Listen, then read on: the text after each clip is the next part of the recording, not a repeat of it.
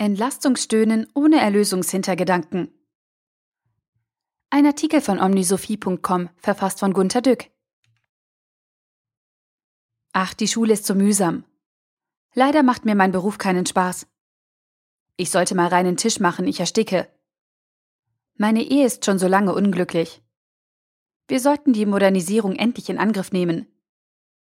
Meine Kinder leiden die ganze Zeit über entweder unter dem Zahnen, der unleidlichen Kindsmüdigkeit oder der Pubertät. Ich meine, ich leide irgendwie immer. Ich will mit dieser Zimtzicke nicht mehr im selben Büro sitzen. Das mit der Zimtzicke kam bei mir und in der Managerausbildung vor. Man fragte mich als Jungmanager, was ich tun würde, wenn sich meine Sekretärin, so etwas gab es früher noch, mit einer anderen in die Haare geriete. Würde ich Richter, Staatsanwalt oder Rechtsbeistand sein wollen. Der Staatsanwalt geht sofort zu der angeblichen Zimtzicke und stellt sie zur Rede, erhebt die Fakten und schlägt Maßregelungen vor. Der Richter beraumt ein Meeting mit beiden Streitenden an, klärt den Fall weise auf und entscheidet, was zu tun ist.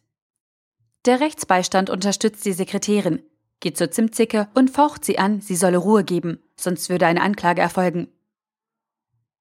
Die meisten Teilnehmer des Managementkurses fanden es am vornehmsten und gerechtesten, Richter zu sein, meinten aber, sie würden in der Praxis eher wie ein Rechtsbeistand agieren. Aber eigentlich hatte niemand eine klare Haltung, wie das Problem wirklich zu lösen wäre. Dann fragte man uns in der zweiten Phase der Übung, was denn unsere Sekretärin selbst meinen würde. Was erwarte sie denn von uns? Wir meinten Rechtsbeistand oder Ankläger. Das war leider falsch. Echt falsch. Ganz und gar. Hören Sie die Wahrheit. 85 Prozent der Betroffenen fanden, sie wollten einfach nur mal kurz bedauert werden und Verständnis finden, weil sie ja gerade einen Streit mit der Zimtzicke hatten. Zum Beispiel könnte ich zu ihr sagen, Ach, die schon wieder. Da geht es dir heute bestimmt nicht gut. Komm, wir gehen in die Cafeteria, ich gebe dir ein Latte Macchiato aus. Typisch Mann?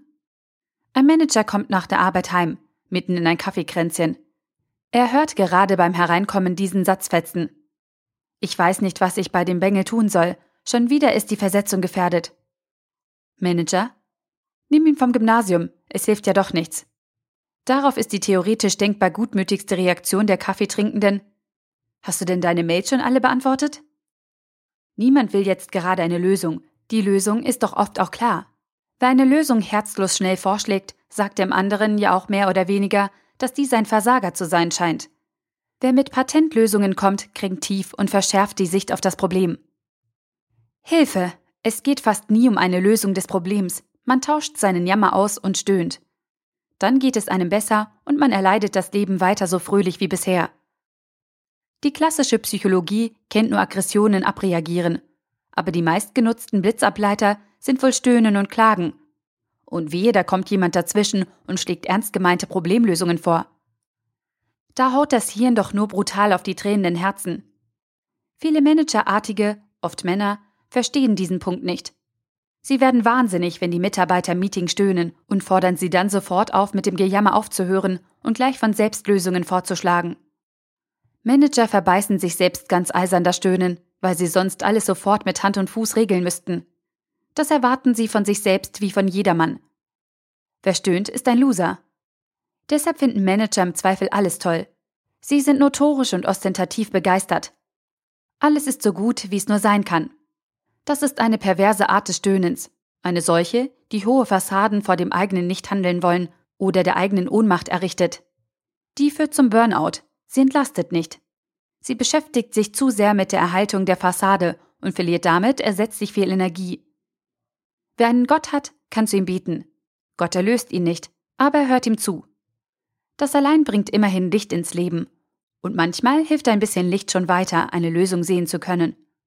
Ich will jetzt kein Wort zum Sonntag sprechen, nur sagen, hauen Sie nicht auf jeden drauf, der Ihnen etwas zu seiner seelischen Entlastung nervig vorstöhnt. Hören Sie ihm doch einfach zu. Schlagen Sie keine Lösung vor. Das ist herzlos. Bitte keine Lösung. Es stempelt den anderen zum Versager oder zum Sünder. Stellen Sie sich vor, Jesus würde uns gleich beim Beten eine echte Lösung vorschlagen die wäre absolut zu herb. Und wir kennen sie ja insgeheim. Nein, nur zuhören. Lösungen verlangen viel Tatenergie. Die hat der Klagende doch gerade nicht. Das Wissen um Lösungen zaubert keine Energie herbei. Das Zuhören schon. Nicht viel, aber immerhin. Der Artikel wurde gesprochen von Priya, Vorleserin bei Narando.